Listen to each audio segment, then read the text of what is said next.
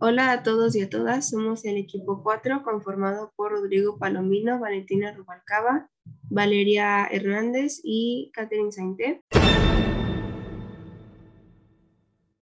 El tema de nuestro podcast es la diversidad lingüística en México, en específico la lengua zapoteca y su cultura. Eh, la lengua zapoteca tiene 460.695 hablantes se habla en alrededor de 1.186 localidades y la lengua zapoteca es la más grande de la familia otomangue.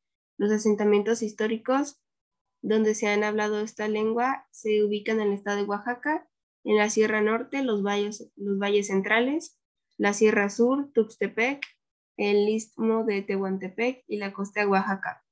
Después del Mixteco, el zapoteco contiene más variantes que cualquier otra familia, cuenta con alrededor de 62 variantes. Valeria, ¿qué es la cultura zapoteca? Pues la cultura zapoteca es una de las civilizaciones precolombinas más antiguas e importantes.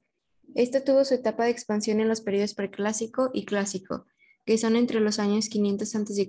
y 900 después de Cristo. Se asentó en las tierras más altas del sur de Mesoamérica, en la zona de los actuales estados de Oaxaca, Guerrero y Puebla. La primera capital de los zapotecos fue Monte Alban. Entre las características generales de la cultura zapoteca, se destaca la influencia que recibieron por parte de los olmecas, la primera civilización mesoamericana. Por ejemplo, en, el arte con el curso de piedras preciosas en la arquitectura con la edificación en forma piramidal y en la religión con la adoración a múltiples dioses. Su organización social de los zapotecas. Primero era gobernantes, era el sector más poderoso integrado por los sacerdotes con poderes divinos que gobernaban en las diferentes ciudades. Élite: Era el sector integrado por los altos guerreros, caciques y funcionarios del gobierno. Comerciantes: Era el sector que debilitó sus actividades comerciales, contaba con cierto prestigio que lo diferenciaba la mayoría de la población. Artesanos: Era el sector mayoritario integrado por agricultores, tejedores y alfareros, entre otros. Esclavos: Era el sector más castigado integrado por prisioneros de la guerra o arrestados por delitos. Se los usaba como obreros o para, para sacrificarlos como ofrenda a los dioses.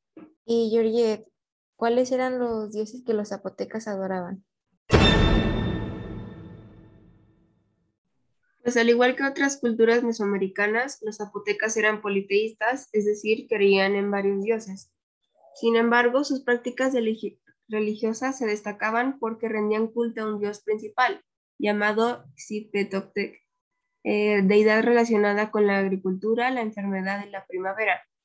Sin embargo, también adoraban a otros dioses como Tlahtauhuaki, dios del sol, Pitao-Kosovi, dios del maíz, Coqui Beselao, dios de los muertos, Quetzalcoatl, dios de los vientos, Pitao Cosijo, dios de la lluvia y la tormenta, y Xoxani Kekuya, dios de los terremotos.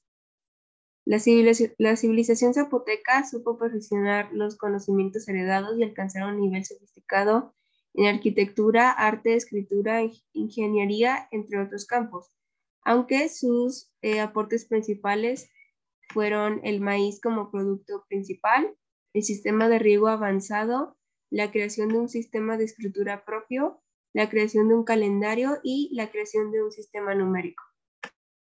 Valentina, ¿a ti qué fue lo más lo que más te gustó de esta cultura?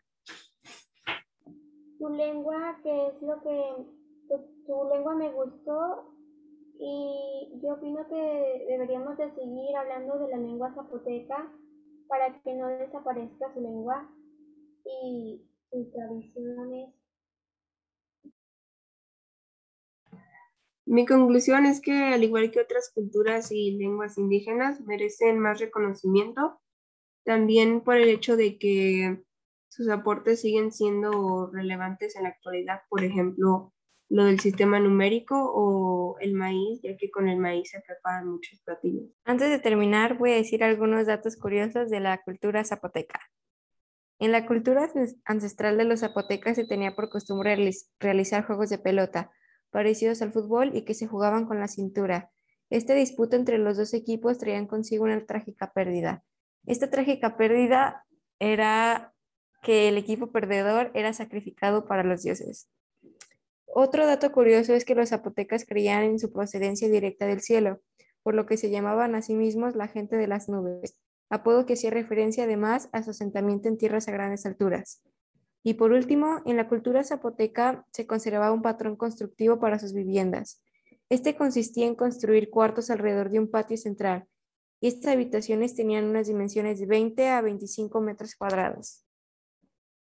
¿Y tu conclusión, Rodrigo? ¿Cuál es?